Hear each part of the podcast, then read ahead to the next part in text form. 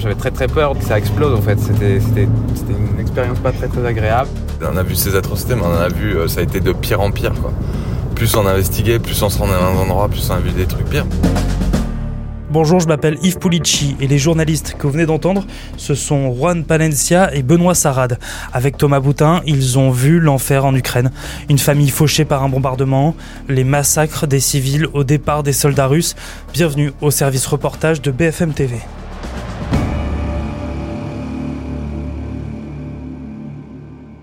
Salut Juan, salut Thomas, salut Benoît. Salut Yves. Salut Yves, ça va Ça va bien et vous Vous êtes où en ce moment On est à la frontière euh, ukraino-polonaise.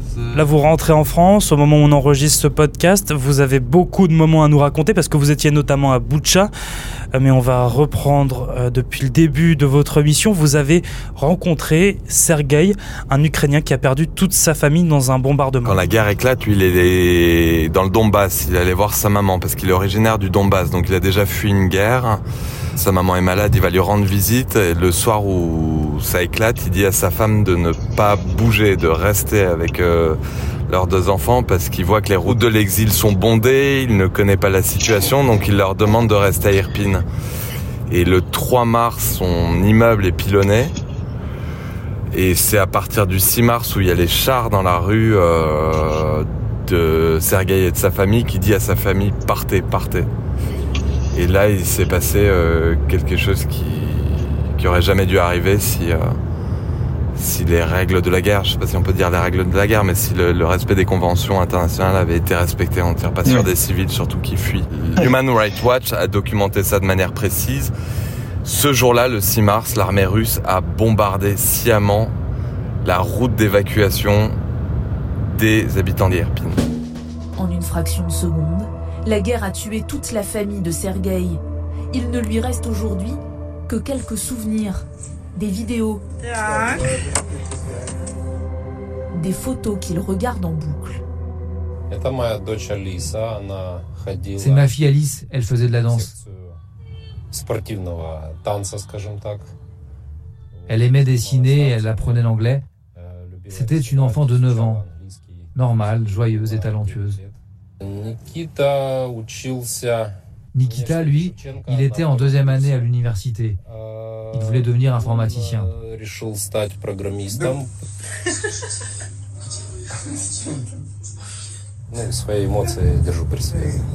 Je peux pleurer, mais je ne le fais pas devant mes amis pour ne pas les attrister.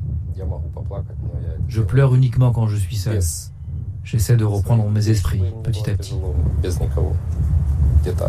Sergei, vous l'avez rencontré grâce à Oksana Loïta, c'est votre fixeuse, c'est elle votre traductrice, elle vous guide car elle connaît son pays et puis elle a des contacts. Elle a réussi à trouver le numéro de Sergei en je sais pas, en deux heures, quoi. On lui parle de Sergei, de sa famille, qu'on aimerait vraiment le rencontrer parce que son histoire qu'on a lue dans le document Human Rights Watch nous a touché, que nous on a vu ce qui se passait ce jour-là on se dit il faut Mm. absolument qu'on le rencontre, donc on en parle à, à Oksana qui est très impliquée aussi parce que son peuple se fait tuer et, et donc elle trouve le contact de Sergueï et elle- le lendemain elle nous organise une rencontre avec Sergueï qui ce jour-là va récupérer euh, les actes de décès de sa femme et de ses deux enfants.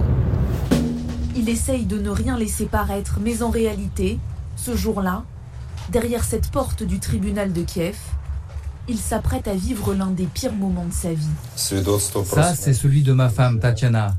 Là, celui de ma fille de 9 ans, Alice. Et le troisième, c'est celui de mon fils de 18 ans, Nikita. Sergei apprend ce qui s'est passé sur Twitter lorsqu'il découvre une photo de la tragédie et des victimes allongées au sol. Il reconnaît alors les affaires de ses enfants. Ça, c'est le sac à dos que ma fille portait le jour de sa mort On peut voir les taches de Это sang. рюкзак, который был на моем сыне. Вот здесь видны Et là, c'est celui de mon fils. осколки от Il y a des trous de mortier. внутри. А, есть даже вещи, которые à l'intérieur, il y a ses affaires. Elles sont criblées d'éclats de mortier. Après votre rencontre avec Sergei sur un autre tournage, vous tombez sur des cadavres, les premiers de votre mission.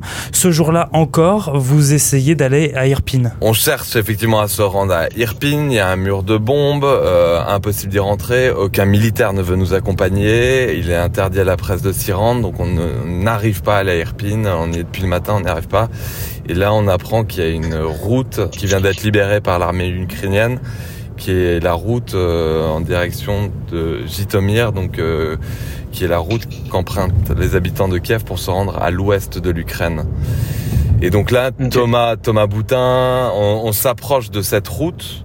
On arrive au dernier checkpoint et un des hommes de la défense territoriale nous dit OK, euh, vous pouvez continuer. Sauf que la route devant, elle est minée et c'est très dangereux. Et là, Thomas est au volant. Ça ressemble à quoi une route minée? Ben, en, en fait, ça ressemble à rien parce que tu les vois pas. Je me retrouve à démarrer avec un militaire euh, à côté de moi qui est censé me, me montrer l'emplacement des mines, sauf que euh, ben, il parle en ukrainien, tout ce qu'il dit est traduit euh, par la fixeuse et que du coup il y a une latence toujours de quelques secondes entre ce qu'il dit. Je roule à 10 km heure, c'est un peu compliqué, on, transpire un peu, mais mais tout se passe bien. Et ce qu'il dit, en gros, c'est euh, il faut que tu fasses attention à tout ce qui peut ressembler à une petite motte de terre, à un débris ou à quelque chose qui pourrait laisser penser qu'on a, enterré un truc sur la route ou quelque chose comme ça. Le seul problème, c'est que tu arrives sur des routes où il y a eu des combats depuis deux semaines ou trois semaines et en fait, il y a des mottes de terre partout, il y a des débris partout. Et donc, en fait, tu sais pas, tu sais pas trop où aller. On constate effectivement euh, tous ces, cadavres un peu qui restaient encore euh, sur la route carrément, des voitures brûlées, des anciens. Euh, il y avait au tout début un, un, une sorte de trou dans la terre avec quelques matelas, quelques tapis de sol. Et quelqu'un nous explique qu'en fait c'était un char qui était posté dessus, ça s'appelait les foxholes, les, les, trous du renard en gros, et c'est là où le militaire s'abritait sous le char en cas de bombardement. Bombardement d'artillerie, hein. comme ça ça rase les sols, donc ils se protègent en dessous. On voit tout ça, et là, au loin, on voit débarquer une caméra, enfin une caméra vidéo, une caméra photo, un reporter et à peu près 7 militaires derrière eux et un gars de la sécurité. On est tombé sur CNN. Là, quand on voit les, les, gars de CNN débouler, on, se rend compte du dispositif qui est mis en place par les équipes de télé américaines. Alors, on a tous été sur d'autres terrains et on l'a vu. Là, ils déboulent, ils ont des producteurs, ils ont euh, des gardes corps qui sont d'anciens militaires. Nous, on est trois pecnos dans la pampa, plus Oksana. Souvent, quand on fait la promo de BFM, on dit qu'on est le French CNN.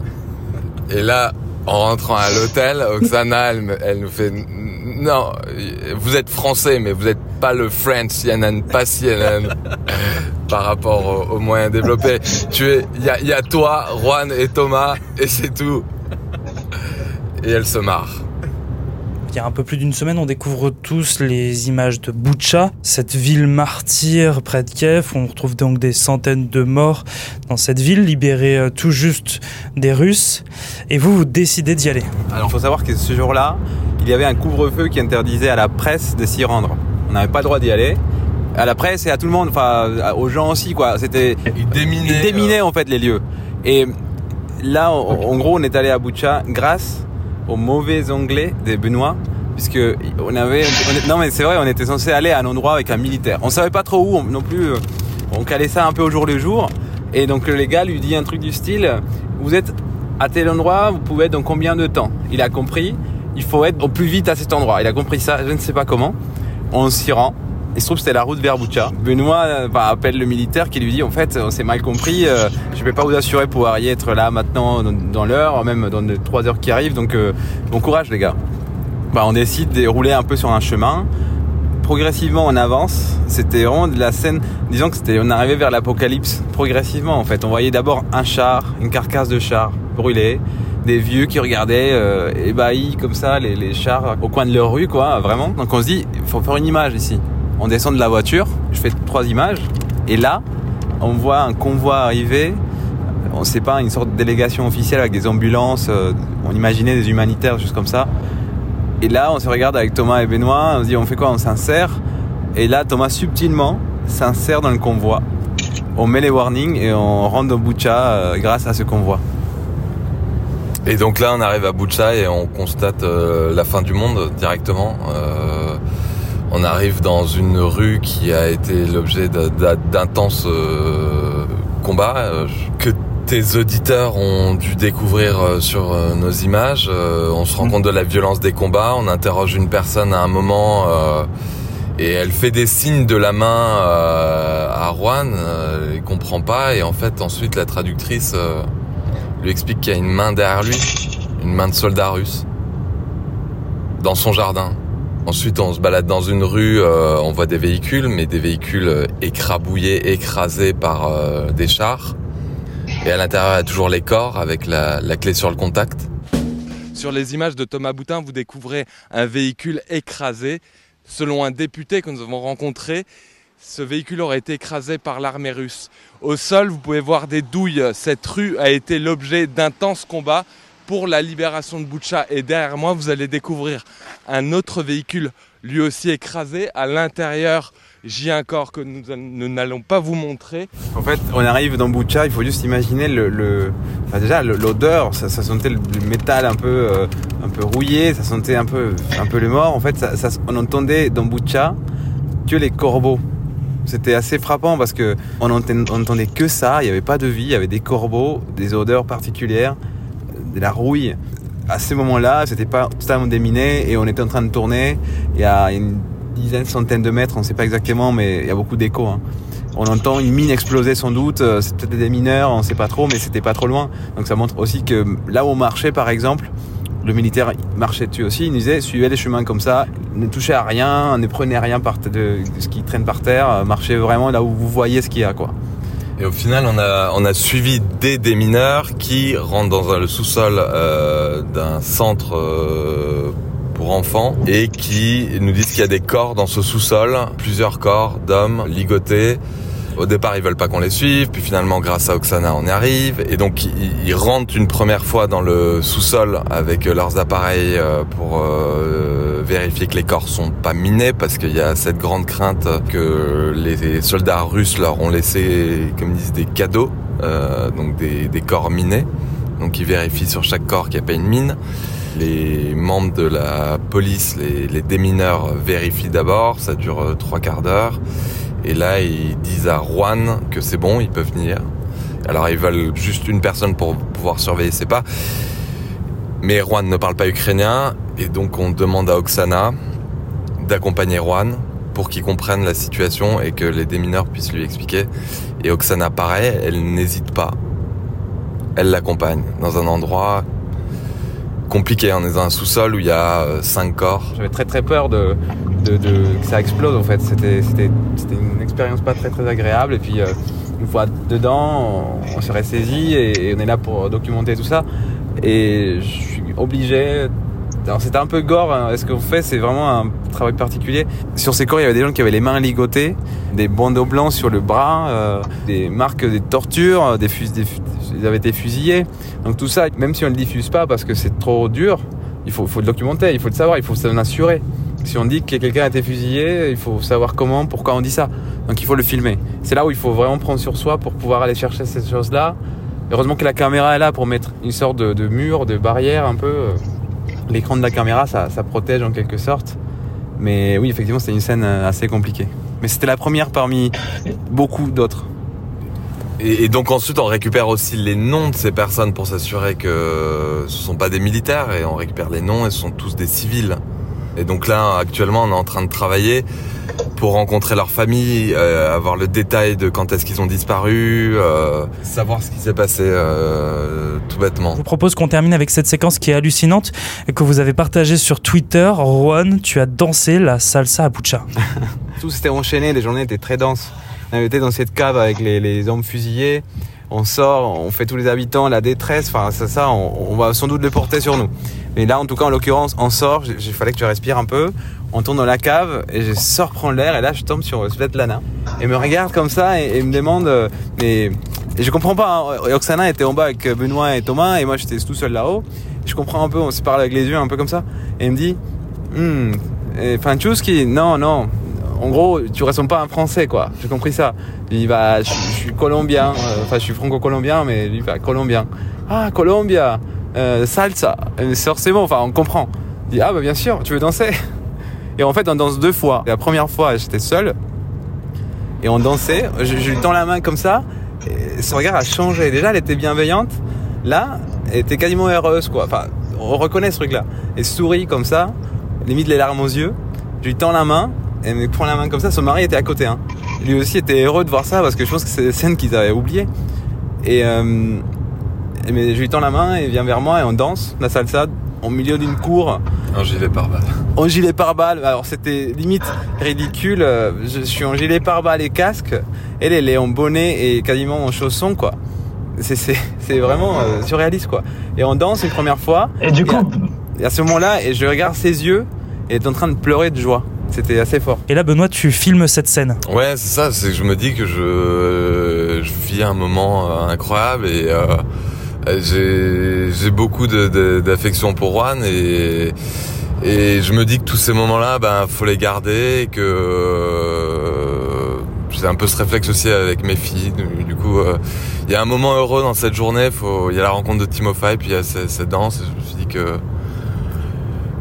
quand il le regardera, quand il aura des cheveux blancs, euh, non pardon, il a déjà des cheveux blancs, il en a déjà beaucoup. À cause de Benoît Sarah, en grande partie.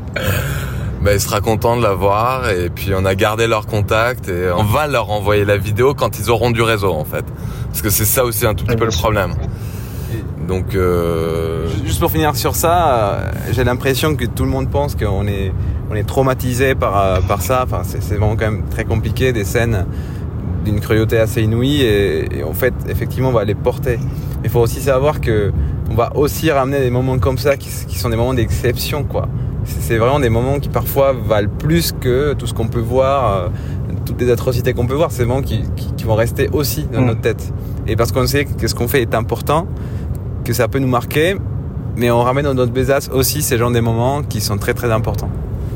Non, on n'est pas traumatisé. oui et puis surtout on voit que le, le- le peuple ukrainien est très très très courageux et donc euh, devant devant eux, parce que on a vu ces atrocités, mais on en a vu, euh, ça a été de pire en pire quoi. Plus on investiguait, plus on se rendait dans un endroit, plus on a vu des trucs pires, mais on a toujours vu ces, ces Ukrainiens dignes, courageux. euh, et donc, devant ça, on peut pas juste euh, baisser les yeux et rentrer et se dire c'est trop dur. Non, faut y aller, t'es là, mec. C'est- C'est c'est ton job, c'est ton rôle, quoi. T'es- Là, vous êtes donc sur la route pour rentrer en France. C'est la fin de votre mission. Euh, vous savez ce que vous allez faire ces prochains jours, ces prochaines semaines Est-ce que vous allez vous reposer? Oui et non. euh, donc on prépare un documentaire sur les crimes de guerre, donc on va continuer à travailler sur ça. Et ensuite on va préparer la prochaine mission. non. Oui, on va se reposer évidemment. On va se reposer. hein. Alors oui, là, il- il- je viens d'apprendre que je reviens. euh, je- J'étais pas au courant, mais vraiment, il est temps de prendre soin un peu de soi aussi, des, des proches, parce que quand on part, euh, ok, nous, on est là-dedans, et, et un truc qui nous porte un peu, et on a tendance un peu à oublier tous ceux qui restent derrière nous, nos, nos familles, nos amis, qui pensent qu'on a un, un syndrome post-traumatique euh, à vie maintenant. Enfin, Ouais, c'est bon, ça va, ils sont tranquilles à Paris. Et c'est aussi une course d'endurance Mm. un peu. Si on sait pas se reposer, euh, c'est pas, c'est pas un marathon qu'on fait en fait. C'est c'est vraiment un truc qui va durer dans le temps. Ah ben c'est un marathon.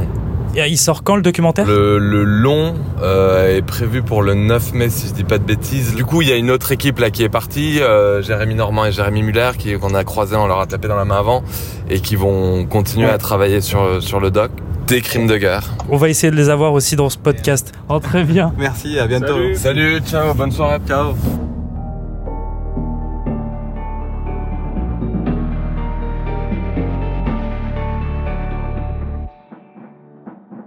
Merci d'avoir écouté ce nouvel épisode du Service Reportage, un nouveau podcast créé pour raconter différemment la guerre en Ukraine.